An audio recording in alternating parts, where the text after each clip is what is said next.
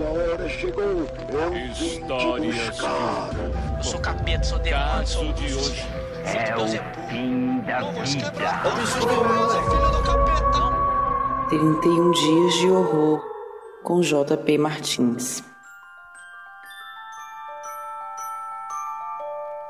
Eu nunca tive problema com filmes antigos, só que eu sempre acabo orbitando mais o, pros lançamentos mais recentes. Então, uma das vantagens de fazer um projeto como esse aqui, podcast aqui, é que eu finalmente tenho desculpa para ver alguns clássicos que eu nunca vi antes. Alguns dos que eu já vi aqui nos dias anteriores são casos disso.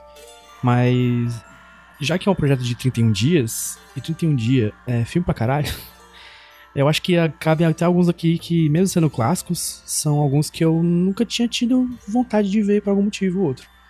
Como é o caso do Suspiria, de 77. O Dario Argento, o diretor, ele é conhecidíssimo como A Noite de Paris, ou de Roma, no caso, já que ele é italiano, mas eu nunca tinha visto nada dele até onde eu lembro.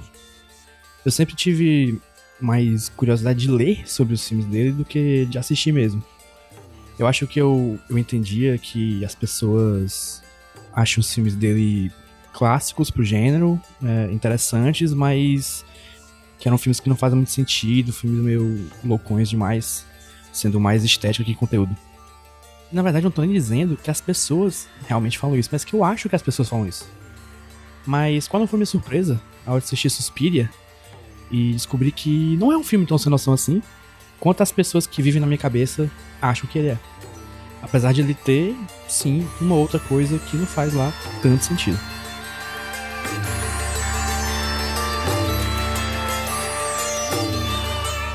O filme conta a história de uma moça americana que vai estudar balé numa escola consagrada da Alemanha. Enquanto ela tá lá, ela presencia umas coisas assim meio chatas, tipo a morte de pessoas que estavam lá antes dela, é, ela passar mal do nada e sangrar o nariz e a boca, uma invasão de Itapuru nos quartos de todo mundo, assim, as coisas inconvenientes. E uma colega dela fica enchendo o saco, ela fica enchendo a paciência dela com uns papos de conspiração, só que a pobre da americana lá tá num jet lag eterno e tá sempre com sono. A bichinha a atuação das personagens principais é até meio engraçada, como por exemplo ela tendo sono, ela não conseguindo ficar acordada, é muito engraçado isso. E eu não consigo nem julgar se elas são ruins ou se elas estão ruins no filme, ou se o filme, por ser assim estranhinho desse jeito, levou as atuações dela para esse clima também. Inclusive o filme é todo em inglês, só que alguns dos atores eles atuavam em idiomas diferentes e eram dublados na pós-produção.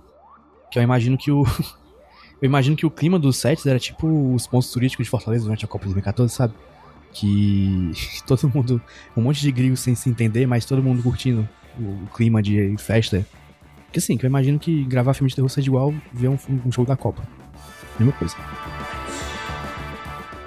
A parada que eu acho mais legal no filme acaba sendo o visual. É, não coisa tipo efeitos especiais, que são até tosquinhos demais assim, mas a quantidade de lâmpada que usaram aqui dava para iluminar um estádio da Copa de 2014, por exemplo. E quando as cenas não são em pé no chão, elas sempre têm umas cores vibrantes nas paredes ou na cara das pessoas, para mostrar que aquilo é um exagero. Eu acho que isso cria um clima de desconforto legal. Tem umas cenas aqui até que parece que tem sabor melancia por causa da mistura de verde com vermelho, que é estranho, bonito, legal. Fica um visual muito marcante, inclusive. E eu acho que é uma das coisas pelo qual o filme é mais icônico até. E falando no visual, existem até umas cenas de violência que são meio chocantes, mesmo com a maquiagem fraca que eles têm. Se eles tivessem. Se fosse mais bem feitinho, se tivesse mais recurso, eu acho que tinha um potencial para deixar geral perturbadão.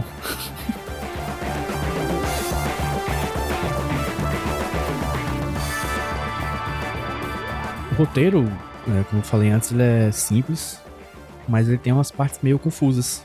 Como, por exemplo, o final. Vou falar aqui do final que me confunde, não necessariamente pelo que ele mostra, mas sim com a decisão do diretor de terminar o filme do nada.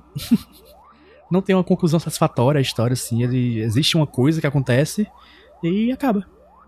E me confunde muito a reação da personagem principal a esse final. Só que eu não quero entrar na coisa dos spoilers porque a gente nem tem tempo pra isso.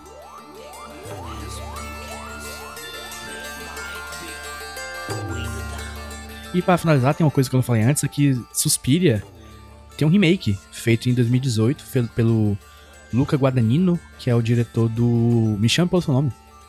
Que é muito bom e eu recomendo, super recomendo também. E eu não consigo nem apontar se um filme aqui é melhor que o outro. O que eu acho que é um bom sinal para a produção original. Porque ela consegue fazer um filme tão impactante quanto o de 2018, com bem menos recurso. E é isso que o filme é, na verdade, assim. É, é, um, é uma coisa impactante, é um impacto meio barato, meio simples, meio mambembe, mas com certeza é um impacto.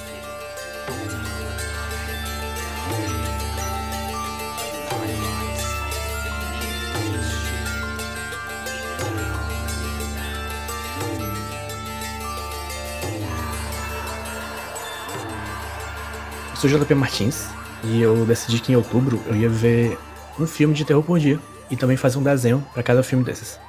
Daí o Iradex me chamou para fazer um podcast e eu meio que a contragosto vim. Para saber mais sobre os filmes que eu falo aqui, uma ficha técnica e tal, você vai lá no, na descrição do episódio. E para ver os desenhos que eu fiz, você vai lá no Jumbo Paulo no Twitter ou Jumbo Paulo no Instagram. E aproveita e me segue também.